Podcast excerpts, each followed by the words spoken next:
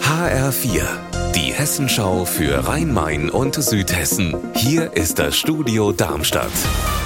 Mit Raphael Stübig, guten Tag. Es war mal der größte Verkehrskreisel in Europa. Nach dem Umbau ist aus dem Offenbacher Kaiserleikreisel jetzt aber ein Kreuzungssystem geworden. Zum Abschluss der Umbauarbeiten ist heute Hessens grüner Verkehrsminister Tarek Al-Wazir nach Offenbach gekommen. HR-Reporter Heiko Schneider. Die Baustelle ist ja schon seit Freitag offen. Was war denn da heute nochmal los? Offenbachs Oberbürgermeister Schwenke hat mit Hessens Verkehrsminister Al-Wazir heute nochmal Bilanz gezogen. Aus ursprünglich knapp drei Jahren Umbauzeit wurde fast doppelt so viel und statt 41 45 Millionen Euro hat der Umbau gut 60 Millionen gekostet, unter anderem weil beim Bau Leitungen gefunden wurden, die auf den Plänen nicht verzeichnet waren.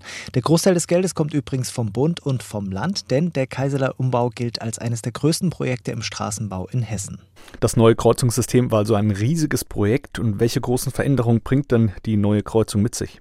Das Wichtigste, es soll kein Verkehrschaos mehr geben, keine Staus. Und das soll funktionieren, weil die Ampeln jetzt computergesteuert sind. Also Kameras überwachen, wie viel gerade los ist auf den Straßen und der Computer schaltet dann eben auf Rot oder Grün. So sollen laut Stadt jeden Tag bis zu 94.000 Autos flüssig durch den Verkehr kommen.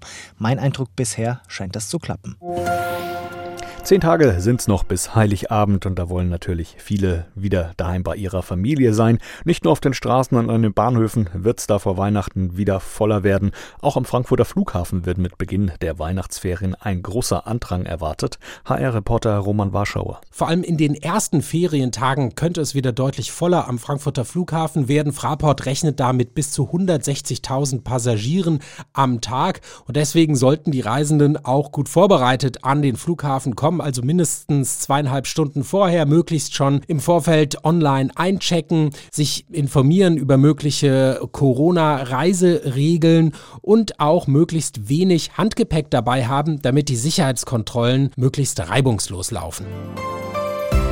Unser Wetter in Rhein-Main und Südhessen. Minus 3 Grad sind es aktuell in Oberzent im Odenwaldkreis und auch in Rottgau im Kreis Offenbach. Gegen Abend werden die Schneeflocken immer weniger und kommende Nacht bleibt es meist trocken.